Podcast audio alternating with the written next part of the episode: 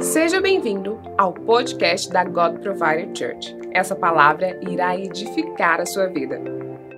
Deus faz promessas para nós em momentos que nós realmente não temos nada a ver com aquelas promessas. Uh, Deus faz promessas para nós quando todos os nossos recursos são limitados, o nosso entendimento é limitado, quando tudo que nós estamos vivendo parece que é o oposto daquilo que Ele prometeu. E para mim isso é interessante, porque Deus começa a gerar em nós uma imagem, Ele gera em nós uma figura daquilo que Ele quer que nós alcancemos. É por isso que é importante nós meditarmos nas promessas de Deus. Sabe, às vezes você não se vê qualificado, você não se vê. Não tem, não tem como acontecer. Mas o que o Senhor está dizendo para nós é o seguinte: se você me seguir, se você caminhar comigo, eu vou te levar para uma jornada onde o que eu estou prometendo sobre a sua vida, o que eu vou fazer através de você, vai acontecer. Quantos creem nisso? Diga amém. Sabe, Deus nos leva a essa jornada, Ele faz promessas. Então, às vezes, quando você ouve uma palavra profética, eu lembro que é, é, eu sempre converso com as pessoas, as pessoas falam assim, Amber, como é que você era mais jovem? Eu falo, cara, sempre fui muito tímido. Uh, esses dias nós estávamos na casa de alguns irmãos nossos em Caldas, e foi um tempo muito precioso. Eles falam assim: é difícil acreditar que você é tímido. E é realmente, eu sou o cara mais calado do grupo, geralmente, quando eu chego no lugar. Meu irmão é completamente o oposto. O Lucas sempre foi assim, um cara de pau da família. Mas eu sempre fui um cara muito calado. Então, quando falaram que um dia eu ia ministrar, que eu ia fazer alguma coisa, eu falei assim: pode ser qualquer pessoa, menos eu. Por causa de quem, por quem, quem eu sou. Então, Deus faz promessas para nós. Quando Deus fala, cara, vou te levantar em liderança, eu, líder, nunca fui um líder natural. Uh, meu irmão sempre foi um líder natural. Lucas é um líder, é a natureza dele. Mas quando Deus vai te empurrando, ele vai te mostrando o que você tem que fazer, e você se apaixona por ele, você quer servi-lo, ele começa a te, te, te levar nessa jornada onde você acaba se desenvolvendo. Quando Deus chama Moisés, eu fico pensando, Deus tinha tanta gente para chamar, ele chamou logo quem? Um gago. Imagine um pregador gago. Né? Às vezes a gente assiste o filme de Moisés, a gente assiste a gente vê a história e fica pensando naquele homem forte, naquele homem extraordinário, naquele homem que.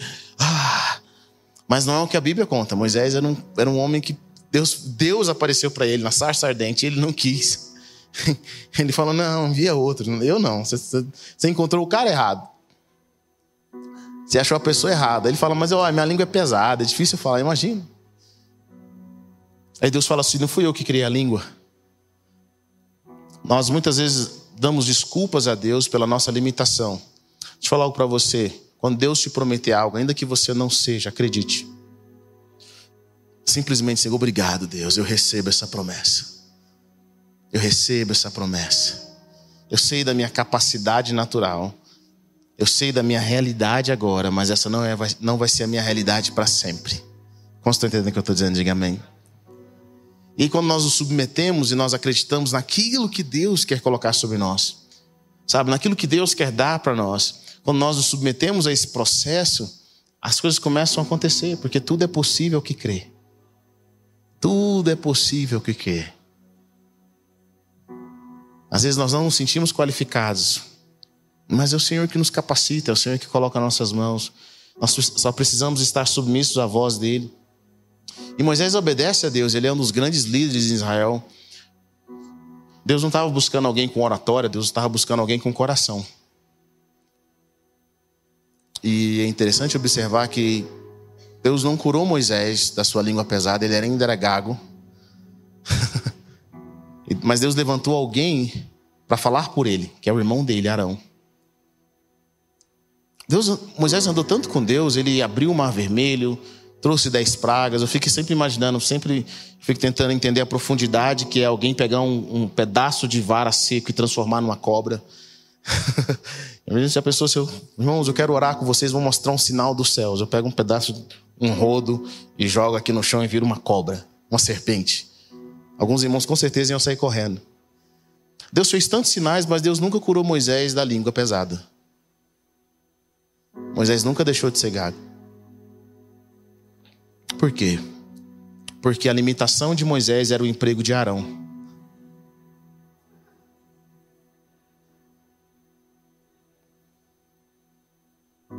A sua limitação e a minha limitação é o emprego de alguém.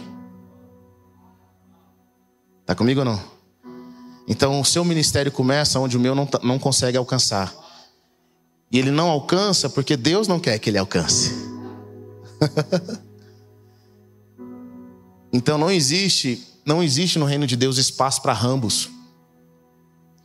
Para Chuck Norris.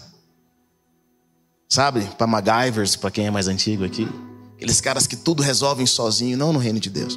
No reino de Deus não funciona assim. Nós simplesmente nós submetemos e aceitamos. Fico pensando, um homem tão poderoso como Moisés não podia falar diretamente com o faraó. Ele tinha que falar para o seu irmão. E isso me motiva, isso me faz refletir sobre o coração de Deus em fazer com que nós caminhemos juntos. Eu sei o que Deus vem fazendo, eu sei o que Deus vai fazer. Eu lembro quando o Senhor fez promessas para mim promessas para nós sobre igrejas uh, fora do país, o que Ele quer realizar. Com certeza eu olhava para aquilo e falava: Deus, não tem, não tem jeito, é, é, fora do meu, do meu, daquilo que o Senhor quer fazer. Mas para Deus nada é impossível, você só apenas aprende a se submeter. Talvez a sua família seja um milagre hoje. Talvez suas finanças sejam um milagre hoje. Talvez tem coisas na sua vida que você fala: Deus, não tem chance. Mas como Jesus disse para os discípulos, para o homem é impossível, mas para Deus nada é impossível. Nada é impossível, nada, nada, nada, nada, nada. E quando você lê a Bíblia, você percebe que Deus usa pessoas que não tinham, não tinham condições de serem quem foram. Mas eu quero dizer algo para você nessa noite. Existe, existe dois vocês. Existe dois Ebers. O Eber terreno que passou por todas as dificuldades, todas as limitações, existe o Weber celestial. O Weber celestial é o Weber que Deus criou antes da fundação do mundo. Ele escreveu os meus dias antes da fundação do mundo. Ele me planejou de uma forma extraordinária. Então, quando Deus fala conosco, Ele não fala com você terreno, cheio de limitações, cheio de pecado, cheio, sabe, de tantas coisas que fazem com que você não possa cumprir o seu propósito. Quando Deus fala com você, Ele está chamando a existência da, daquele que Ele já criou. Ele quer que, os, que, o, que você na terra se encontre com quem você é no céu. E quanto mais eu me encontro com quem eu sou no céu, mais vitorioso eu me torno. Quanto mais eu me encontro com quem eu sou no céu, mais eu sei que tudo é possível. Eu só preciso me alinhar. E quando eu me encontro com quem eu sou no céu, sabe quem eu vejo? Eu vejo Jesus. Porque a palavra de Deus fala que a imagem do filho dele tem que crescer em nós.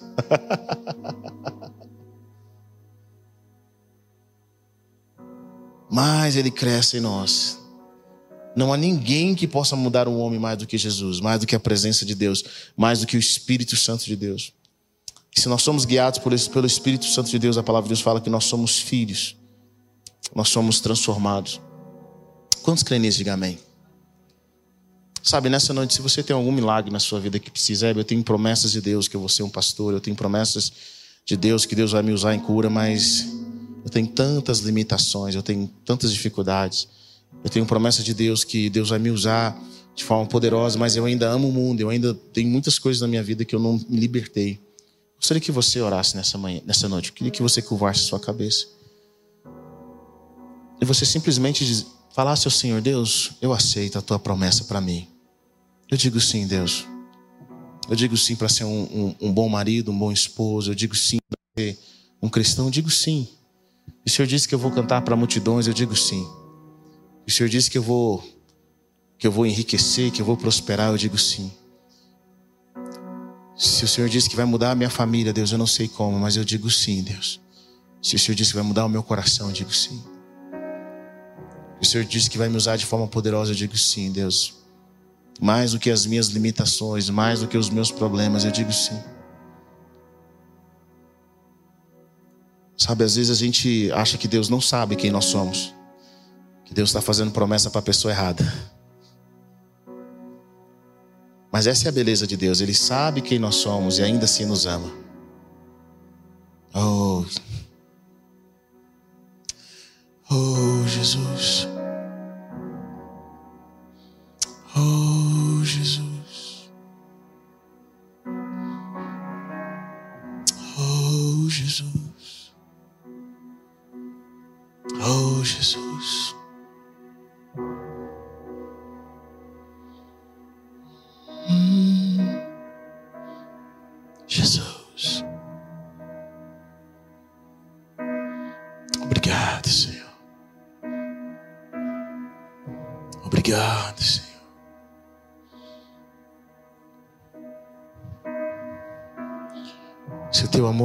nos transformar, nada mais irá. Nós dizemos sim à tua promessa para nós, Deus. Dizemos sim aquilo que o Senhor quer realizar através de nós.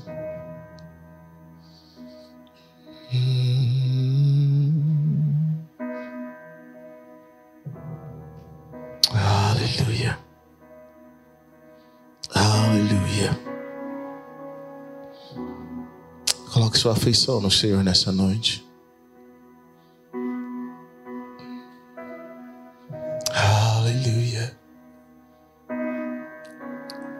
Basta uma palavra, os montes se removerão.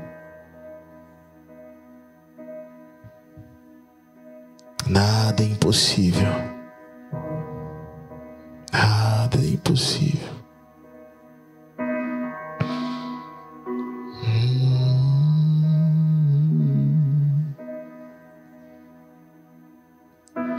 Dizemos sim, Deus.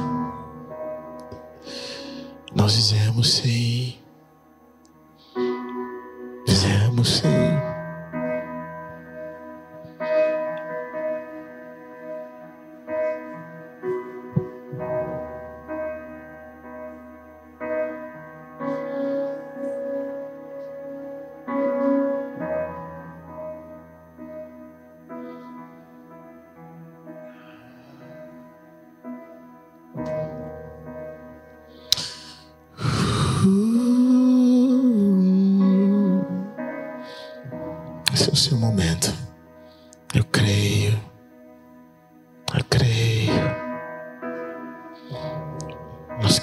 Deus. Homens e mulheres transformadas, nós cremos, ó Deus, em famílias transformadas, nós cremos, ó Deus, em pessoas que te amam de todo o coração. Nós cremos, ó Deus, numa cidade transformada. Nós cremos numa nação transformada, Deus. Só o Senhor pode transformar um pecador em santo.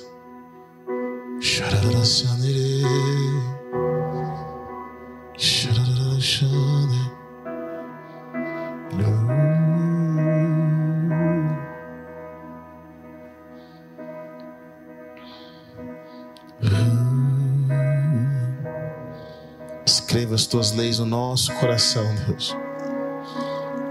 Nosso coração. Nosso coração.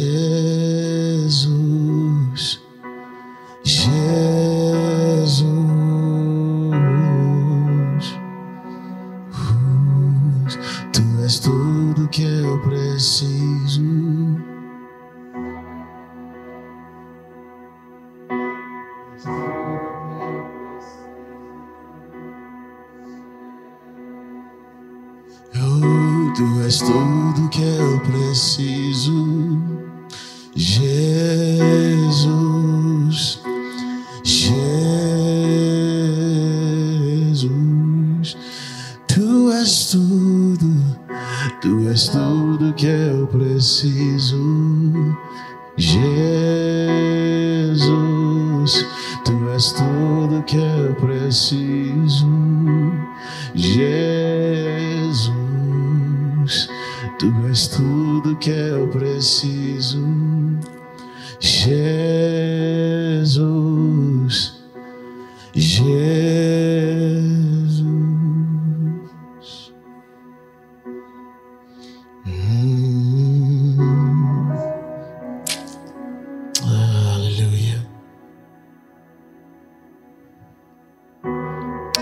Coração dele nessa noite. Toque o coração dele nessa noite. Toque o coração dele. Ah, Jesus, eu quero tocar o teu coração. Quero tocar o teu coração. Hum. João capítulo 13. Pode continuar ministrando, não tem problema não. Shara Shanti, Shanti.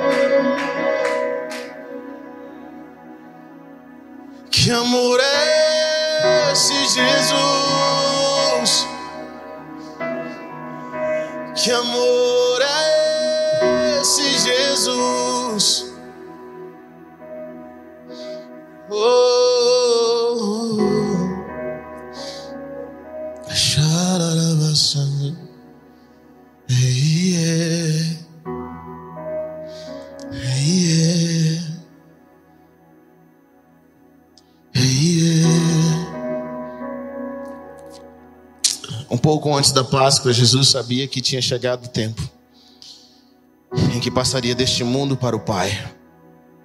Tendo amado o seu que estava no mundo, ele os amou até o fim. Eles estavam no jantar e o adversário já havia colocado o desejo de trair Jesus no coração de Judas. Jesus estava ciente de que o Pai havia colocado todas as coisas debaixo do seu poder e que ele viera de Deus e estava voltando para Deus. Então se levantou da mesa, tirou algumas peças de roupa e amarrou uma toalha em volta da cintura. A seguir, colocou água em uma bacia e começou a lavar os pés dos discípulos, enxugando-os com a toalha amarrada à volta da cintura. Ele se aproximou de, de Pedro e lhe disse: Senhor, e Pedro lhe disse: Senhor, vai me lavar os pés. Jesus respondeu: Você não entende o que eu estou lhe fazendo, porém com o tempo entenderá. Não, disse Pedro, você nunca me lavará os pés. Jesus respondeu: Se eu não lavar os seus pés, você não tem parte comigo. Senhor, respondeu Pedro, não apenas meus pés, mas as mãos e a cabeça também. Jesus disse: O homem que se banhou precisa lavar apenas os pés. Todo o corpo já está limpo. Vocês estão limpos, mas nem todos. Depois de ter lavado os pés, Jesus tornou a vestir-se as peças de roupa, voltou à mesa e lhe disse: Vocês entendem o que eu fiz? Vocês me chamam de mestre e senhor e estão certos. Eu sou, porque eu sou mestre e senhor. Pois bem, se eu, o senhor e o mestre de vocês, lavei-lhe os pés, vocês também devem lavar os pés uns dos outros, porque lhe deis o exemplo, para que façam como fiz. Sim, eu lhes digo que um escravo não é maior do que o seu senhor, como também nenhuma, nenhum emissário, nenhum enviado é maior do que aquele que o enviou. Se vocês sabem estas coisas, serão abençoadas se as praticarem. Pai, essa é a tua palavra nessa noite, nós te louvamos, Senhor. Jesus, muito obrigado. Obrigado pela tua presença. Obrigado pela tua presença. Obrigado, Jesus. Obrigado. Oh. Essa é uma das passagens que mais me, me chocam na Bíblia, porque eu sempre penso em Jesus como, como aquele que o, o, rei do universo, sabe? A gente nunca vai saber o preço que Jesus pagou na cruz do Calvário, nós nunca. Nós nunca vamos saber não só o preço que ele pagou na cruz do Calvário, mas nós nunca vamos saber o preço que ele pagou para se esvaziar. Sabe, o Deus que não tinha início nem fim, um Deus que é eterno, um Deus que vivia fora do tempo, que conhece todas as galáxias, todas as criações de Deus, ele se humilha, ele se esvazia de si mesmo, ele deixa a condição de Deus para se tornar um pequeno ser humano. E ele passa por todo o processo. Jesus não chega na terra grande, ele chega na terra dependente. Ele depende de uma mulher pecadora, sabe? Talvez se fosse antes da queda, eu até entenderia Deus enviar Jesus, porque o homem não tinha pecado, mas agora Deus envia Jesus em uma época onde as coisas estavam bem difíceis e, sei lá, Eva, Maria podia ter ficado louca, José podia não ter gostado da ideia. E Deus se submete àquele processo, ele entra, ele vai para ele vai para um útero de uma mulher e agora se torna dependente. Jesus diz claro o que ele veio fazer, ele diz: "Eu não vim eu não vim para ser servido, mas eu vim para servir". E isso é muito poderoso. Deus, todo criador dos céus e da terra, decide servir. Nós temos falado nessa série sobre casa espiritual e e nós temos falado sobre, sobre relacionamento. Semana passada eu falei sobre a palavra relacionamento que está conectado a, a enviar e receber. Mas uma das etapas do relacionamento, de forma profunda, é servir. E é sobre isso que eu quero falar. Quem ama, serve. É impossível amar e não servir. Quem ama, serve. E quem não gosta de servir, quem tem um problema na área de servir, sempre vai ter, nunca vai prosperar em nada na vida. Quem não gosta de servir não pode ser um bom pai, quem não gosta de servir não pode ser um bom cônjuge. Quem não gosta de servir não, não é um bom amigo, não é um líder. Não pode ser um carregado de alguma coisa. Não pode viver o que Deus preparou para ele. Porque todo o nosso ministério, todo o nosso propósito, tudo que nós fazemos, nada mais é do que servir. Na realidade, é isso que significa a palavra ministério. A palavra ministério é serviço. É você servir. E essa passagem é uma passagem que é muito interessante, porque nos seus últimos dias na terra, Jesus, sabe, ele estava nas suas últimas horas, eu fico imaginando isso. E ao invés de buscar a coisa para si, Jesus simplesmente quer servir os seus discípulos. Quando a Bíblia diz que ele amou-os até o fim, você vai ver que ele também os serviu até o fim. Ele serviu até o fim, ele serviu. O Rei dos Reis, o Senhor dos Senhores, o que conhece todas as coisas. Na época de Jesus, não havia estradas de asfalto como nós temos hoje. Então era costume em algumas casas, a casa que tinha escravos. Quando os, os visitas chegavam, as pessoas chegavam da rua, eles, as sandálias deles estavam todas sujas. E eles selecionavam um escravo na casa para lavar os pés. Geralmente o escravo que eles escolhiam para lavar os pés dos seus visitantes era o escravo que ele menos gostava. Então imagine comigo, eu sou um dono de uma casa e tenho, tenho servos à minha disposição. E quando as minhas visitas chegam, para eles entrarem e cearem comigo, para eles terem um tempo comigo, eu envio o escravo que eu menos gosto para lavar os pés dos meus convidados. Então, quando Jesus toma essa atitude, poucas horas antes de morrer, Pedro sabia o que ele estava fazendo. Pedro fala: Jesus, não. Eu já vi as suas mãos curarem pessoas. Eu já vi as suas mãos limparem leprosos. Eu já vi as suas mãos ressuscitarem mortos. Por que, que você vai lavar os meus pés? É um trabalho indigno. Jesus demonstra para nós o coração dele, o coração de Deus como servo. Você consegue entender o Deus do universo lavando os nossos pés?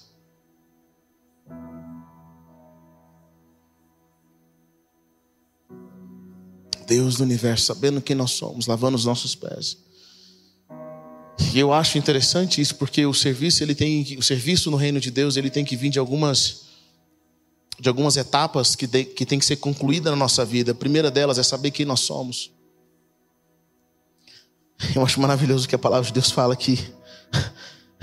Versículo 3: Jesus sabendo, sabendo, ciente que o Pai o havia colocado todas as coisas debaixo do seu poder. Jesus sabia quem ele era, ele sabia que ele era dono de todas as coisas, que tudo estava debaixo do poder dele.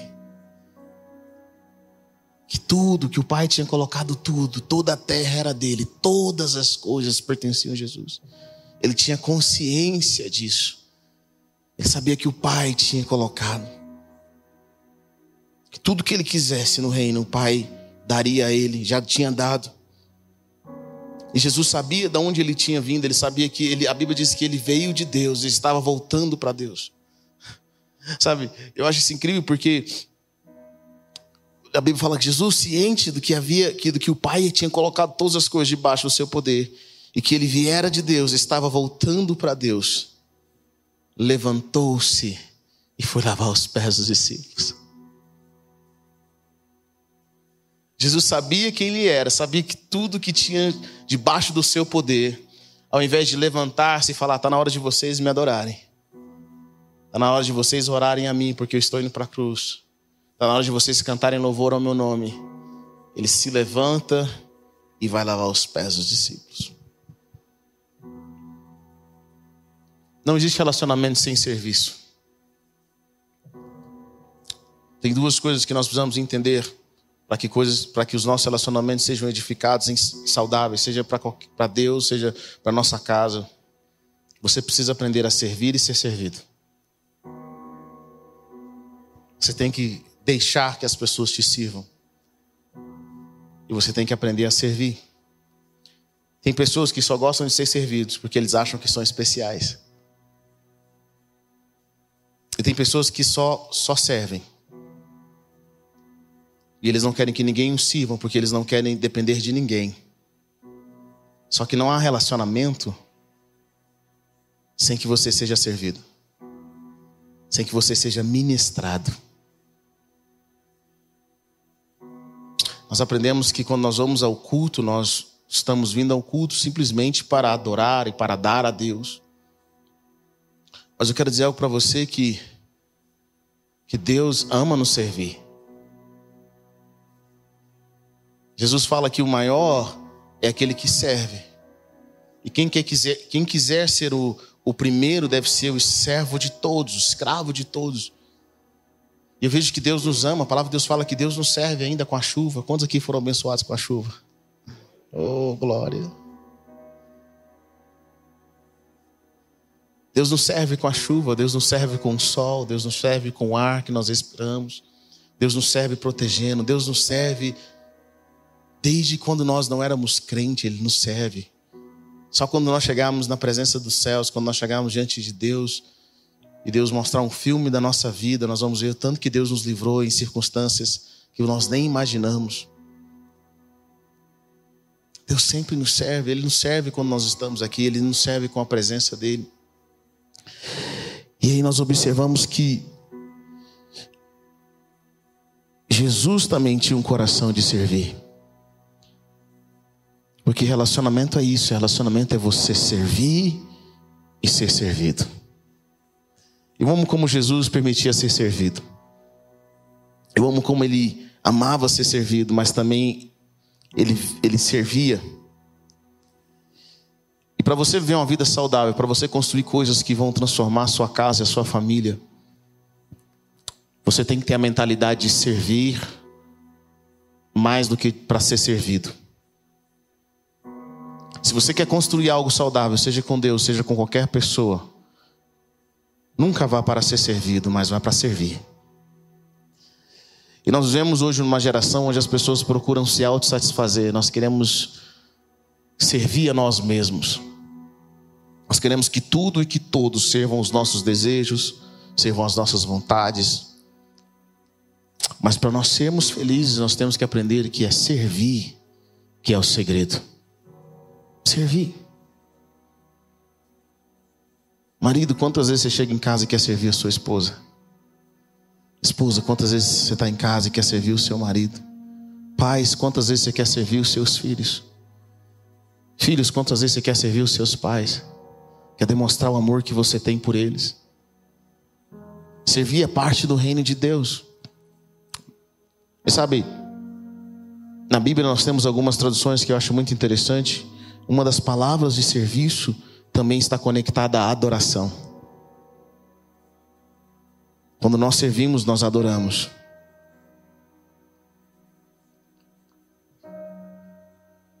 Nós somos chamados, Deus nos chamou para servir, não para servidão, é diferente. Servidão é quando você é obrigado a servir. Você não tem recompensa. Na servidão não há recompensa. Na servidão não há recompensa, não há futuro, há amargura. Mas ser servo de coração é libertador. É o que Jesus diz para nós não esperarmos nada em troca. Se Jesus veio servir, e nós? Se ele veio servir e não ser servido, e nós? Nós somos chamados para servir. E a pergunta que nós temos que fazer todos os dias não é como as pessoas têm que nos servir melhor. Mas a pergunta que nós temos que fazer todo dia é como eu posso servir melhor seu casamento seria salvo, seu relacionamento estaria salvo se você decidisse servir. Se todos os dias você simplesmente decidisse servir, decidisse falar: olha, eu quero servir a minha família, eu quero servir a minha casa. Mas o que é o pecado? O pecado ele faz com que a gente comece simplesmente a buscar formas de nos satisfazer ainda que isso custe a nossa casa. Vocês estão comigo? O pecado é eu quero, eu quero o que é melhor para mim. Só para mim. Eu quero aquilo que, aquilo que realmente possa me satisfazer. Mas no reino de Deus, nós somos abençoados quando nós servimos. Quantos aqui gastam seus tem seu tempo o seu dia falando, Deus, como eu posso servir melhor a minha casa? Como eu posso te servir melhor? Como eu posso servir as pessoas que o Senhor ama? Como estão entendendo o que eu estou dizendo aqui nessa manhã? Sabe, seu casamento seria transformado, a sua família seria transformada, tudo ao nosso redor, os seus relacionamentos seriam transformados. Mas o que foi desenvolvido na nossa mente é a mentalidade de credor e não de devedor. Uma das coisas que muda a nossa vida é quando nós entendemos que nós que somos devedores, mais do que credores. O que é isso, Heber? Nós nos relacionamos com as pessoas querendo ser credores. Eu te dou, mas você tem que me dar tudo em volta. E aí nós, na realidade, nós não queremos conectar. Nós não queremos relacionar, nós não queremos dar e esperar que naturalmente ou de forma espontânea aquilo venha para nós de volta. O que nós queremos é: eu te dou, mas agora você me deve. Você me deve. E o reino de Deus nos ensina que não, que nós servimos, que nós queremos abençoar, nós queremos servir. E o apóstolo Paulo conta algo bem interessante. Ele fala assim: Eu sou devedor. Eu sou devedor. A judeus, a gentios, eu sou, sou devedor a todos. Por quê? Porque ele tinha recebido o amor de Deus de uma forma tão extraordinária que agora ele não era apenas, ele não podia pagar a Deus. Nós nunca poderemos pagar Jesus. Nunca poderemos pagar o que Jesus fez por nós na cruz do Calvário. Nós nunca poderemos fazer isso. Mas sabe de uma coisa? Uma das formas que o apóstolo Paulo encontrou de tentar, de alguma forma, retribuir o amor e a, a, a mudança de vida que Deus trouxe para ele, foi simplesmente amando as pessoas, servindo as pessoas. É impossível você não ter um encontro com o amor e com a presença de Jesus e não desejar ardentemente servir aqueles que Ele ama. Ele queria servir, ele queria abençoar. É o coração do apóstolo Paulo, é o coração da Bíblia. Quando nós encontramos o Senhor, nossas vidas são transformadas. E aí nós queremos abençoar, nós queremos dar algo. Quantos gostam de estar perto de alguém que é abençoador? Que sempre tem uma palavra, sempre te serve. Nós podemos servir de, de, de formas diferentes. Nós podemos servir com as nossas palavras. Nós podemos servir com a nossa influência, nós podemos servir com a nossa liderança. Nós podemos servir usando de autoridade. Sabe, os pais servem os filhos quando os corrigem. O pai serve os filhos quando os alimenta. O pai serve os filhos quando está ensinando algo. Nós podemos servir de todas as formas. Esposa, você pode servir o seu marido melhor. Marido, você pode servir a sua esposa de forma melhor se você ocupar a sua mente e o seu coração de como eu posso servir melhor. Deus vai te ungir e os seus relacionamentos, os seus relacionamentos vão prosperar. Os nossos relacionamentos não vão prosperar enquanto nós estivermos buscando com que as pessoas nos sirvam melhor. É por isso que pessoas saem de um casamento para o outro, elas saem de um lugar para o outro, porque ao invés de, de querer um lugar no qual elas possam florescer em servir, elas querem um lugar onde lhes pareçam familiar e esse lugar onde elas são bem servidos. Mas a unção do Senhor está sobre quem serve. A unção do Senhor está sobre quem serve. No reino de Deus nós somos, nós somos chamados. Eu quero que você entenda um pouco quem você é em Deus.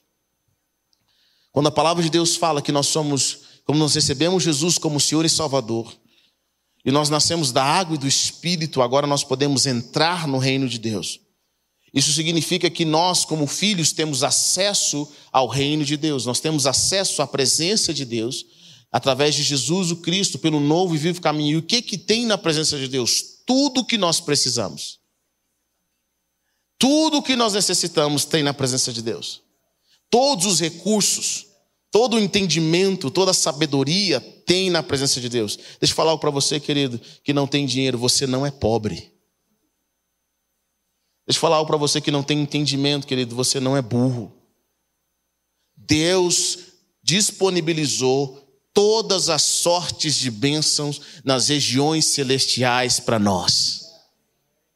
Sabe, é aquilo, o tudo posso naquele que me fortalece. Sabe, em grego, tudo significa tudo. Nós temos tudo nos céus. Tudo. Assim como Jesus fala, toda autoridade me foi dada nos céus e na terra. Querido, se Jesus tem toda autoridade, o diabo tem o quê? Nenhuma. E Jesus diz: Eu vos dou autoridade para pisar em serpentes e escorpiões. Eu dou autoridade para vocês fazerem coisas extraordinárias. Eu dou a vocês a autoridade, mas de alguma maneira foi desenvolvida a nossa mentalidade que se Deus, se nós somos pobres, é porque Deus também é pobre. Se nós somos limitados, é porque Deus também é limitado. E esse é o problema. Nós nos tornamos o Deus que nós adoramos.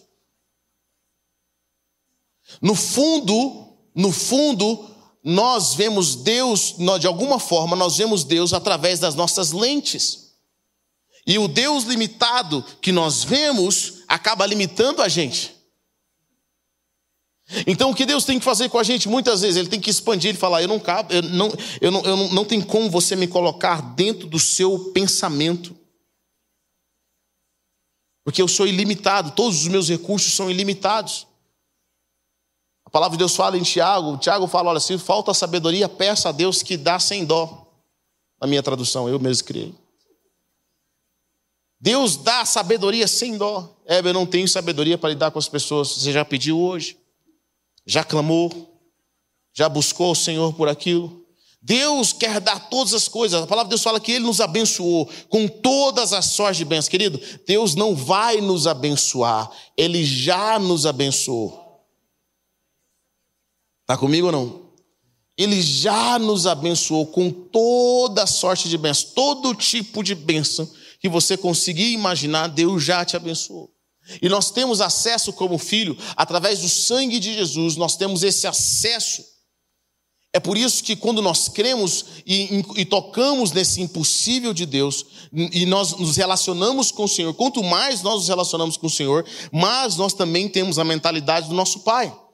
É por isso que no reino de Deus nós não podemos fazer grandes coisas sem estar conectado com Jesus. Jesus disse em mim: vocês não podem fazer nada. Por quê? Porque a forma de transformação das nossas vidas é através do relacionamento com Ele. Quanto mais você caminhar com o Senhor, mais ilimitado vai ser os seus pensamentos e a sua mente, o seu coração. Porque o nosso Deus é ilimitado. E aí, à medida que nós caminhamos com Ele, nós começamos a ver coisas grandiosas. Jesus fala algo bem interessante. Vocês vão fazer obras maiores do que eu. Uau! Jesus diz que nós vamos fazer obras maiores. Você já andou sobre as águas? Você já curou um enfermo? Já curou um cego? Já curou alguém com câncer?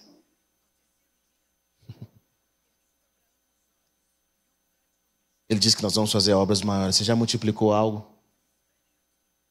Sabe, e depois de os discípulos terem caminhado com Jesus, nós vemos eles fazendo milagres extraordinários. Pedro, Jesus, a Bíblia não relata nenhum milagre de Jesus no qual a sombra dele curava, mas a sombra de Pedro curou. Mas sabe o que nos ensinaram? Nos ensinaram que nós não somos nada. Nos ensinaram que nós não temos direito algum. Que nós só somos pecadores, miseráveis, que não tem nenhum poder nessa terra. Mas não é isso que a Bíblia diz. Não é isso que a Bíblia nos mostra. Que em Jesus nós somos mais que vencedores. Que tudo nós podemos naquele que nos fortalece. A Bíblia nos fala de coisas extraordinárias. Nós somos reis. Nós somos reis. Porque se o nosso pai é rei, nós também temos a, nós temos também a herança de sermos reis. Por incrível que pareça, é uma realidade muito difícil. Talvez se eu estivesse pregando que você é um pecador miserável, que você não vai, sabe, só Deus sabe se você vai ser salvo. Talvez você fale, é verdade, eu concordo. Mas quando nós entramos a nossa identidade, quem nós somos em Cristo, muitas vezes nós não acreditamos, porque é muito bom para ser verdade, e é verdade. A palavra de Deus fala em Apocalipse capítulo 5 que nós iremos reinar sobre a terra. O Senhor nos fez reis, Jesus é rei dos reis. Se Jesus é o rei, nós somos reis. Ele é Senhor dos senhores, nós somos senhores. É por isso que tudo que nós fazemos nessa terra, todo o nosso esforço nessa terra, é simplesmente para nós aprendermos a lidar com a verdadeira riqueza. Jesus fala algo bem interessante, eu amo isso. Ele fala assim: olha, se vocês não sabem lidar com as coisas dessa terra, quem é que vai dar a vocês as coisas eternas? Você já parou para pensar que a sua administração financeira da sua casa, da sua empresa, na realidade é só um treinamento para o real?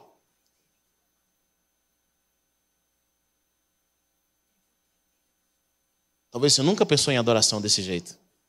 Então o que, que nós estamos fazendo aqui?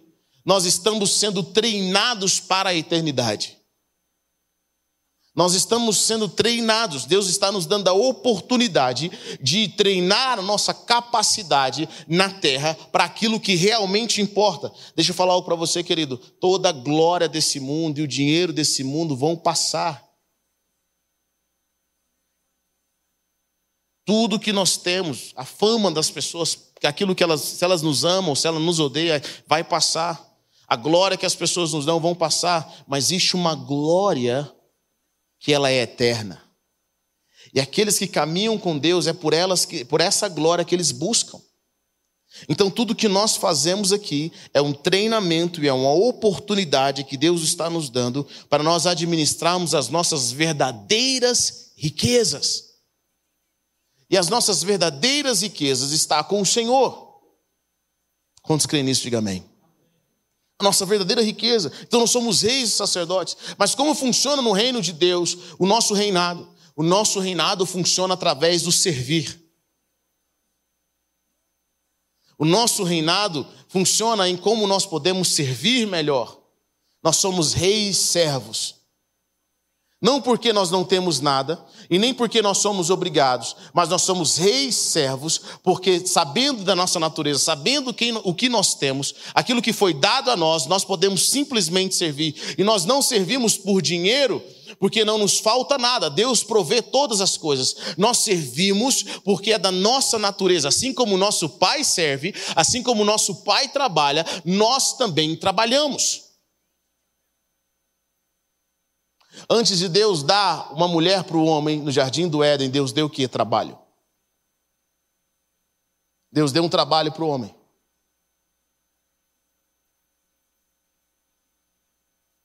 Ele deu um trabalho e falou: Quero que você cuide da terra. Qual é a palavra que está utilizada lá? Servir. Quero que você sirva a terra. E olha que interessante. Quando você entende isso, que a palavra cultivar está relacionada à palavra servir, a mesma palavra em hebraico. Você vai entender o seguinte: que Adão servia a terra e a terra lhe dava o fruto. Está comigo? Adão servia a terra, cultivando, e a terra lhe dá o fruto. Então, um relacionamento saudável em todas as esferas da nossa vida, eu sirvo a minha casa, a minha casa me dá o fruto. Eu sirvo ao Senhor e o Senhor me dá o fruto. Eu vou servindo, eu sirvo. Esse é o coração de Deus. E Adão servia, sabe o que é interessante? Tem gente que acha que a maldição de Deus foi o trabalho, nunca foi. A maldição de Deus foi o salário. Por que, que foi o salário? Porque agora, do suor do seu rosto, você vai ter que viver. Ou seja, antes de Adão, antes de Adão pecar, ele vivia e trabalhava para expressar quem ele era, ele não precisava se preocupar com a sua sobrevivência. Mas agora, Adão tem que preocupar-se com a sua sobrevivência. Então, do suor do seu rosto. Está comigo ou não? É por isso que no Novo Testamento Jesus fala algo bem interessante. Ele fala: não se preocupem com o que comer ou com o que beber. Bom, fala isso para um adolescente.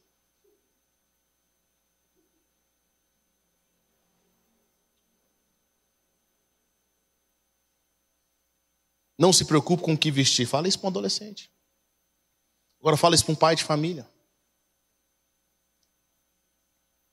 E aí a pergunta que nós fazemos, o que Jesus está querendo dizer com isso? Porque na realidade nós lemos essa passagem e ela não faz sentido algum para nós, nós simplesmente passamos para frente. Nós não queremos aplicar o princípio dessa, dessa passagem nas nossas vidas. A palavra de Deus fala que, e aí Jesus fala assim: sabe por quê? Porque o Pai de vocês dá todas essas coisas.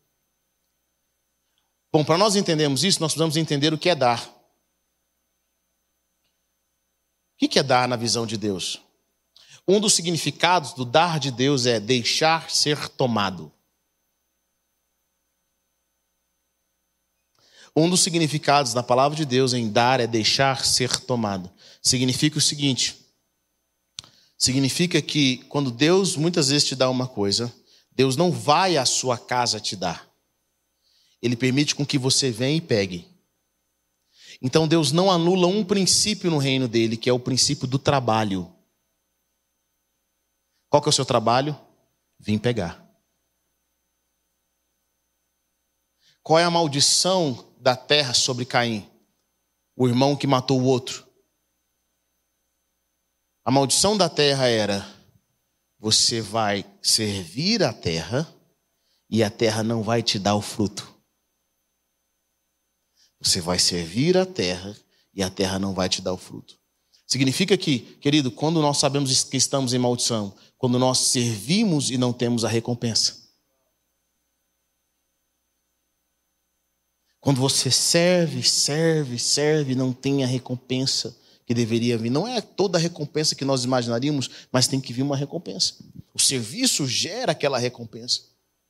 Então, quando você entende isso, Jesus está falando assim: vocês não têm que se preocupar, a vida de vocês não tem que estar preocupado. E na realidade, deixa eu falar para você: o que nos impede de crescer em Deus são as preocupações dessa vida, não é o diabo.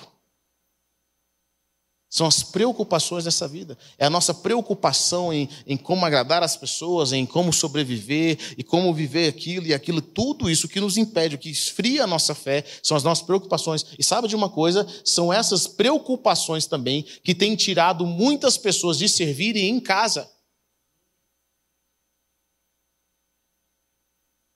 Porque você está tão preocupado em dar o que você acha que a sua família precisa, e que na, quando na realidade vocês não está servindo o que realmente a sua família precisa. Então há pais que acham que o filho precisa de um brinquedo novo, quando os filhos na realidade precisam de um tempo novo. Quando os filhos precisam de um tempo de oração.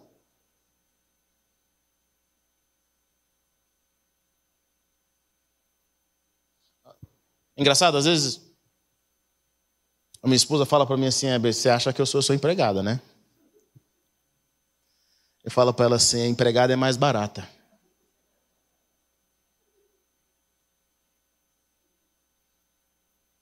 Porque empregada não tem que dar amor, não tem que dar carinho, não tem que dar atenção. Minha filha concordou. Sabe de uma coisa? Como nós podemos servir melhor? E o amar está relacionado ao servir, a dar, a entregar, a se entregar, a, sabe? A, a, a, palavra de Deus fala, porque Deus amou o mundo de tal maneira que deu o seu único filho. E sabe, querido, quanto mais nós servimos, mais nós desenvolvemos quem nós somos nele. Quanto mais nós servimos, mais nós conectamos. Querido, quando você serve e permite ser servido, há uma conexão real. Quando você ministra e, permite ser ministrado, há uma verdadeira conexão. Deixa eu falar para você: não existe conexão de fato com alguém, ou até mesmo com o Senhor, quando você não serve e não permite com que Deus te sirva. Você quer construir relacionamentos saudáveis, permite que as pessoas, permita com que as pessoas sirvam você. Eu, eu lembro de uma história, eu lembro de um tempo em que, alguns anos atrás, eu, eu meus pais, a gente foi, teve uma, um tempo de família, nós viajamos, uma das raras vezes em que toda a nossa família viaja junto. E nós fomos para o Rio de Janeiro. E nesse dia no Rio de Janeiro, a gente meu pai, sabe, carioca tem uma coisa que nós nós goianos somos meio assim, veacos, né? Mas carioca tem uma coisa diferente. Ele, ele, meu pai tinha uma amiga dele, na realidade era filha de uma amiga, que ele não via há uns 15 anos, uns 10 anos. Ele falou: Olha, Fulana mora aqui, deixa eu ver se eu pego o telefone dela. A mãe dela falou que ela está morando aqui. E aí nós fomos lá e tal. Meu pai, não vou ver ela. Meu pai bateu lá sem avisar, sem nada. E ligou, ela era casada, tinha, tinha, tinha, estava recém-casada. Nós tínhamos chegado lá no Rio. E conversa vai, conversa vem, conversa vai. Meu pai lembra, lembra da mãe, conta a história das, da, quando elas eram crianças e aquela coisa toda. E o marido dela tinha acabado de conhecer meu pai, conhecer a gente. E de repente eu vi a conversa indo para o lado assim: Pastor, fica na casa dos meus pais, o marido dela. Pastor, fica na casa dos meus pais. Mano, eu fiquei muito nervoso. Eu falei, pai, a gente veio para ficar num hotel. Eu não quero ficar, nem conheço essa gente. Meu pai também não conhecia. Ele também não conhecia essa gente. Ele acabou de conhecer o marido dessa menina. E agora ele ia para a casa dos pais do marido dessa menina que nem estava lá, a gente não tinha visto ele. ligou para os pais: pais, olha, chegaram um pessoal aqui de Goiânia, amigos da minha esposa e tal, e aquela coisa. Pode ficar hospedado na sua casa? Eles não podem vir para cá e tal. Mano, eu fiquei muito nervoso. Eu lembro que nós estávamos no carro com meu pai e foi uma discussão familiar, principalmente para meu pai. Não acredito, pai, você trouxe a gente de longe para ficar na casa dos outros. Não acredito nisso. Não existe uma coisa dessa. Eu fiquei muito nervoso, fiquei muito nervoso. E lá em casa funciona o seguinte: o Lucas também não queria, minha mãe não falou nada em honra, sabe quando a mulher quer discordar, mas não, fala nada? E lá em casa é uma democracia, querido, que funciona muito bem lá em casa. Sim, eu e minha mãe e o Lucas votar contra e meu pai votar a favor, ele ganha. É assim que a democracia funciona.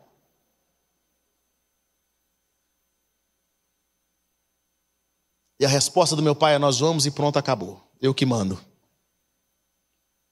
Nós fomos. E chegando lá, esse pessoal nos recebeu e eu fiquei muito. Fiquei assim, sabe, no começo fica desconfiado. Porque tem gente que vai com todo mundo. Tem uns irmãos aqui na igreja que eu conheço. Eles, mano, já abraça um, já pega outro, de repente tá dormindo na casa de fulano lá não sei aonde. E aí naquele dia eu estava lá, a gente chegou lá, eles nos trataram muito bem. Aquela família nos tratou tão bem, eles não nos conheciam.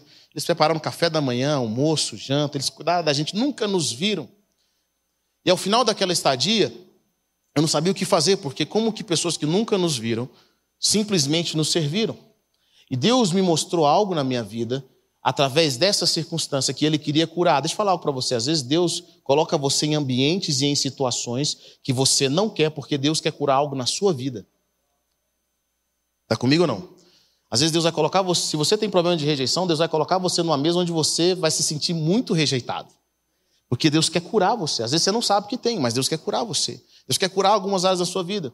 E eu descobri na minha vida, porque a gente sempre ajudou pessoas, eu não permitia com que as pessoas me ajudassem. Na realidade, se você serve e não é servido, é orgulho.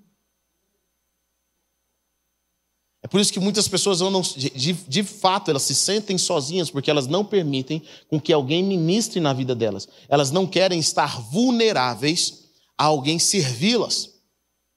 Quando alguém as serve. E querido, Deus quer quebrar esse orgulho das nossas vidas.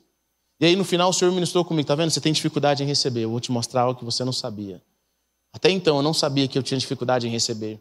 E a partir daquele momento, Deus me curou. Eu aprendi a receber as coisas, aprendi a ser abençoado. E por que, que isso foi importante? Porque cinco anos depois dessa situação, cinco anos depois que Deus me ensinou a receber, mal sabia eu que um dia eu ia para um lugar onde eu ia depender de pessoas que não me conheciam. Foi quando Deus me leva aos Estados Unidos pela primeira vez. Eu nasci lá, mas cresci no Brasil. Então, boa parte da minha vida foi, foi no Brasil. Eu lembro que quando eu cheguei nos Estados Unidos, eu ia de casa em casa com pessoas que mal me conheciam e essas pessoas me serviam. E uma pessoa que me viu apenas uma vez, não conhecia a minha família, não sabia da minha história em Goiânia. Na época não tinha Facebook para o cara checar se eu era famoso, não tinha Instagram para saber se eu tinha muitos likes e ele me receber em casa. Sabe? Nessa época, ele, ele me recebeu como filho. Eu lembro que ele me ofereceu a primeira vez, falou: você foi, você foi pregar na nossa igreja, eu gostei de você, você não quer morar comigo, não? Querido, eu já estava com as minhas malas prontas para ir para a casa dele. E durante um ano, essas pessoas que não me, conheciam, não me conheciam me trataram como filhos, eles foram pais para mim, cuidaram de tudo, tudo, tudo, tudo, tudo, e viraram família, família nossa depois, família dos meus pais, meu pai ama a família, eles cuidaram de mim. Ou seja, aquele momento em que Deus me curou lá no Rio de Janeiro, Deus estava me preparando para uma nova jornada na nossa vida. Às vezes o que você está passando agora, aquilo que Deus está querendo ministrar na sua vida pode estar, estar muito difícil e vai ficar mais difícil ainda até que você aprenda com que alguém ministre na sua vida, porque Deus vai Deus nunca vai nos dar tudo, ele vai permitir com que alguém nos sirva. Está comigo ou não? Você vai ter que buscar ajuda. E às vezes, queridos, nós precisamos, nós precisamos aprender isso nas nossas casas. Sabe, esposas, às vezes seu marido quer ter alguém para conversar, conversa franca. Marido, a sua esposa quer contar coisas para você, mas ela não consegue contar para você. Por quê? Porque você não tem, você não quer servir. No livro, no livro Sete Hábitos de Pessoas Altamente Eficazes, ele conta algo muito interessante. Uma das leis era, era é, é, ouvir para entender, para se conectar, não para responder. A maioria das nossas conversas não é porque nós queremos entender o próximo, A maioria das nossas conversas nós queremos sempre responder algo. Você não ouve para entender e para se conectar, você ouve para falar, para colocar os seus pensamentos. E isso não produz vida, não produz transformação. Quando nós temos o desejo em servir, e às vezes querer servir é você permitir com que a pessoa fique à vontade ao seu redor para ser quem ela é. Quando nós temos esse desejo em servir, as pessoas vêm a gente. Elas vêm conversar com a gente. Servir transforma o mundo. Quando nós somos, quando nós servimos, nós transformamos o mundo. Ao invés de querer falar as coisas da nossa própria mente, nós queremos servir as pessoas. Querido, você serve com as suas palavras. O quão importantes são as suas, as suas palavras. Quando alguém fala algo para você, a palavra de Deus fala em Provérbios capítulo 22, versículo 11: Quem ama sinceridade de coração e se expressa com elegância será amigo do rei. Querido, quem ama sinceridade de coração. Você tem que ser sincero. Eu conheço as pessoas que são sinceras. O problema de muita gente que é sincero é que ele acha que ele pode falar as coisas de qualquer jeito. E é engraçado porque as pessoas que gostam de falar de qualquer jeito, elas não gostam que as outras pessoas falem com ela de qualquer jeito. Elas choram três dias, querem matar, querem morrer, mas gosta de falar as verdades. A palavra de Deus fala que nós temos que ser, quem ama, nós temos que ser sincero. Quem ama a sinceridade de coração, querido, você tem que aprender a ser sincero, mas a Bíblia fala o seguinte: e se expressa com elegância. Sabe, nós temos que aprender a falar verdades, mas com elegância. A palavra de Deus fala em Filipenses para nós tirarmos da nossa vida toda gritaria.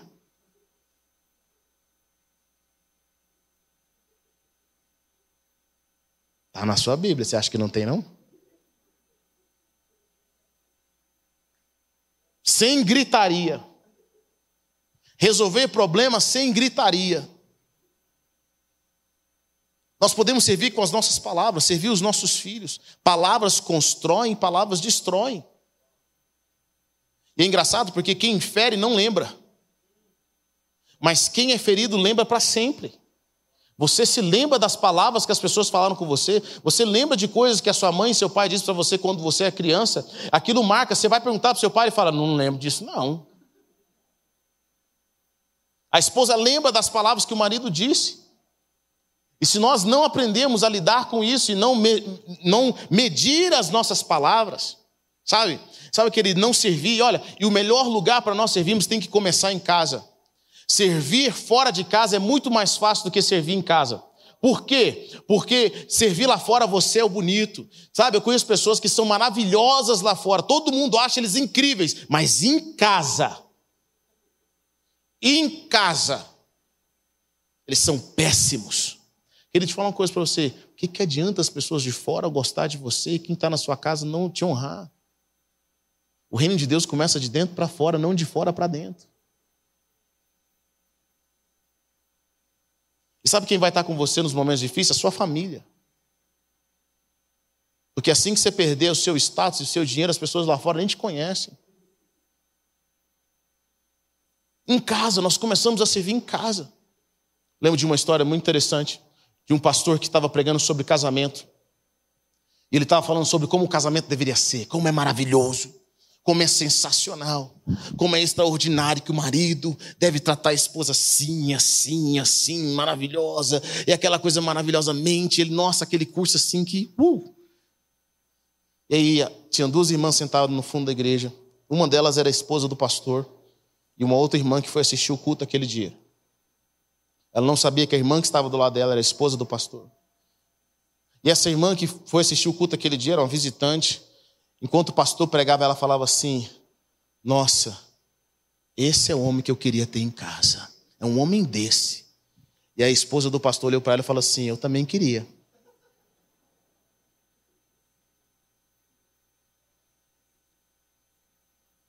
Sabe, querido, em casa. Homem, se sua esposa pudesse contar quem você é em casa, o que, ela diria? A sua fama lá fora é a mesma de dentro? Pais, se seus filhos pudessem falar de você, o que, que diria? Nós temos que aprender a construir coisas sólidas.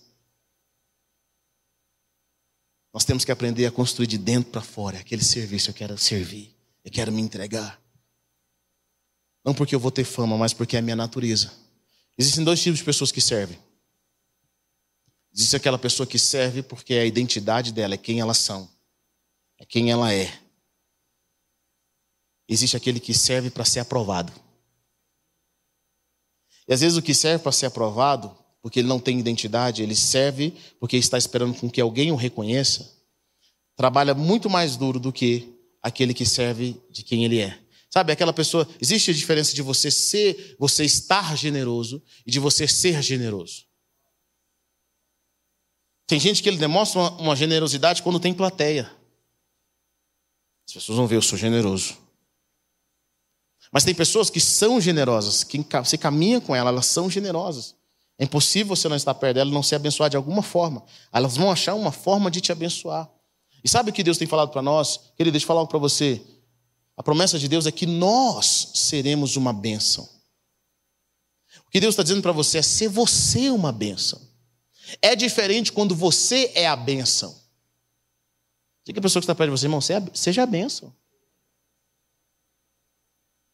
Às vezes nós achamos que a bênção é as coisas materiais. A bênção é a nossa circunstância, não, querido. Eu sou a bênção.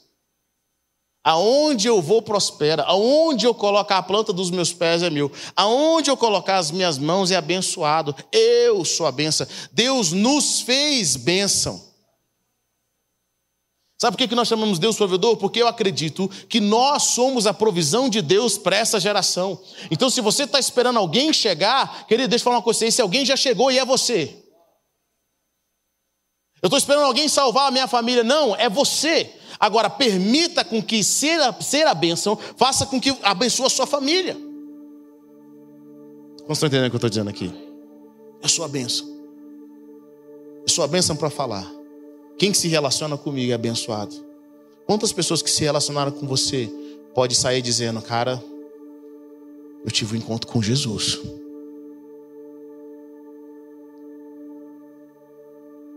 Você é uma benção. Você é uma benção. As suas palavras são bênção. O seu serviço é uma benção.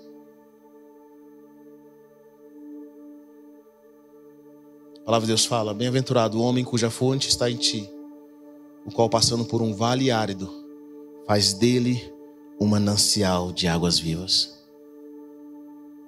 Quando você entende que você está conectado com o Senhor e você é uma bênção, é impossível as pessoas que estarem perto de você não serem abençoadas. E começa na sua casa, começa na sua família. Não que nós buscamos a aprovação de homens, mas nós queremos servir e servir. E abençoar os corações, abençoar as pessoas. Oh Deus. Sirva com as suas palavras. Sirva com as suas ações.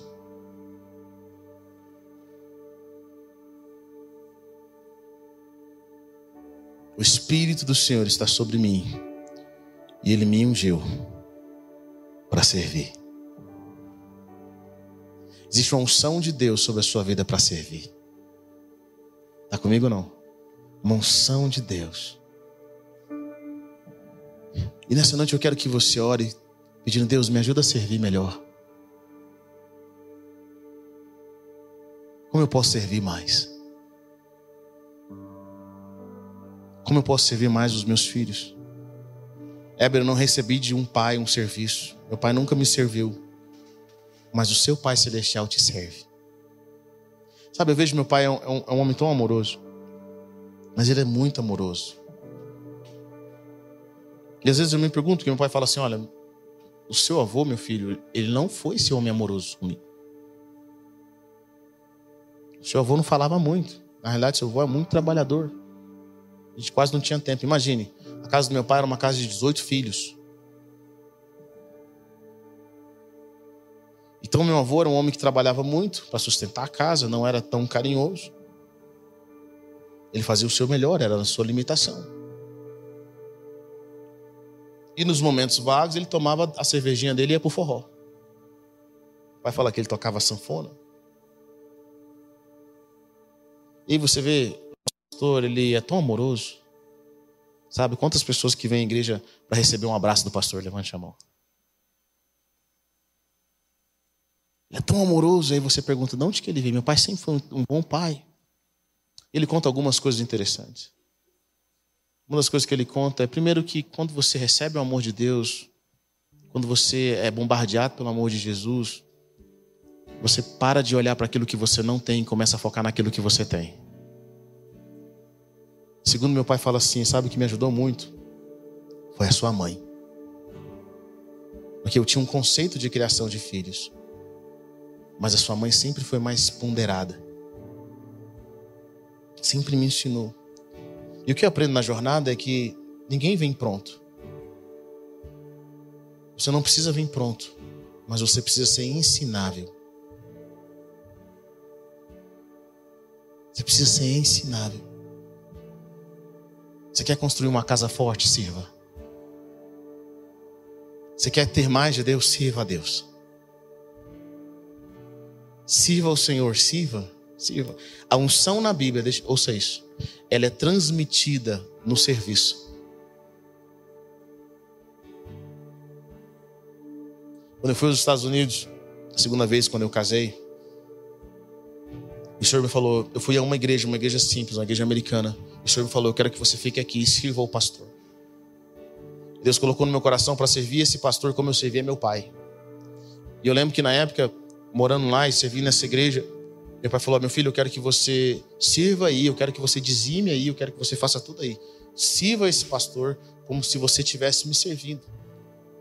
Eu lembro que eu servia esse pastor, ele, ele ia cozinhar, eu ia para a cozinha com ele, ele ia para um lugar, eu ia com ele. Onde ele estava, eu estava com ele. A gente orava uma vez por semana, a gente fazia músicas uma vez por semana. Onde ele estava, eu estava com ele. De segunda a sexta, eu estava com ele. Servindo, servindo, servindo. Mal eu sabia que a unção que estava sobre ele estava sendo transmitida. Chegou um momento que eu comecei a chorar igual ele chorava. Ele era chorão, sabe? Ele via as pessoas e começava a chorar. Mas as pessoas falaram: Não, meu filho, calma. É devagar. Aquela unção estava sendo, até que um dia ele falou assim: Deus, eu quero transferir a unção que eu tenho para o Weber. Quem recebeu a unção de Moisés não foi o filho dele, foi Josué. Quem era Josué? O servo. Está comigo ou não? Quem recebeu a unção de Jesus não foram seus irmãos, foram seus discípulos que o serviam. A unção de Eliseu, que Eliseu recebeu de Elias, foi porque Eliseu servia a Elias. Sabe, queridos, falar algo para você. Se você quer receber algo de Deus sobre a sua vida, seja dos seus pais, seja das pessoas ao seu redor, aprenda a servir. Não servir com que essas pessoas possam honrar você, mas servir de uma forma em que Deus transfira os princípios, porque a unção de Deus é, é transmitida apenas com honra. Sabe, Saul, Davi serviu a Saul Davi sabia que tinha recebido uma promessa para ser rei. Ele recebeu uma promessa, ele sabia que Deus tinha rejeitado a Saul, mas Davi, ele serve a Saul de acordo com o coração de Deus, mesmo Saul querendo matá-lo. Mas sabe de uma coisa? Mesmo Saul não querendo transferir a unção, Davi ainda assim recebe a unção. Porque o serviço abre essa porta. Nós não temos autoridade sobre aquilo que nós não servimos. A nossa responsabilidade tem que estar no mesmo nível de privilégios. Tem gente querendo ser, ser honrado como pai, quando ele não tem responsabilidade de pai. Tem gente querendo ser honrado como marido ou esposa quando não tem responsabilidade de marido e esposa. Porque o nosso nível de privilégios tem que estar no nível de responsabilidade. Então, se, o seu, se a sua responsabilidade for maior do que os seus privilégios, vai te desanimar em algum momento. Você vai ficar amargurado. Se os seus privilégios forem maior do que a sua responsabilidade, sabe o que acontece? Você agora começa a achar que tudo é fácil e começa a falar o que não deve. O famoso cara que é sócio, nunca vai na empresa, chega quer falar uma coisa que não entende. Conhece alguém assim? Aquele da família que não está cuidando do pai que está doente.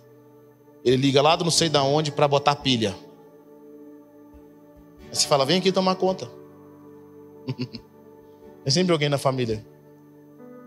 Então, nossos, a nossa responsabilidade tem que estar no nível dos nossos privilégios. Quanto mais nós servimos, mais honra e mais autoridade nós temos.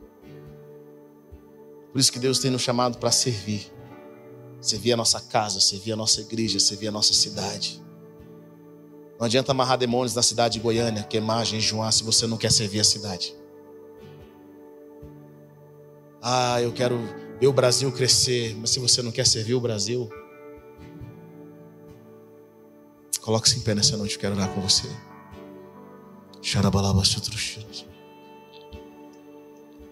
Nessa noite o Senhor tem te chamado a servi-lo.